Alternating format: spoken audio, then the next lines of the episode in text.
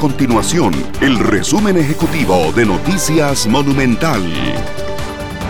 Hola, mi nombre es Fernanda Romero y estas son las informaciones más importantes del día en Noticias Monumental. La tasa de contagio de COVID-19 pasó de 0.99 a 1.16 en la última semana, mientras que el promedio de casos diarios aumentó en un 19.8% según el nuevo informe de la Universidad Hispanoamericana.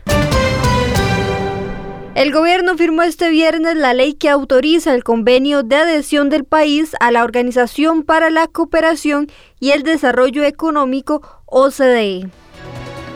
Estas y otras informaciones usted las puede encontrar en nuestro sitio web www.monumental.co.cr. Nuestro compromiso es mantener a Costa Rica informada. Esto fue el resumen ejecutivo de Noticias Monumental.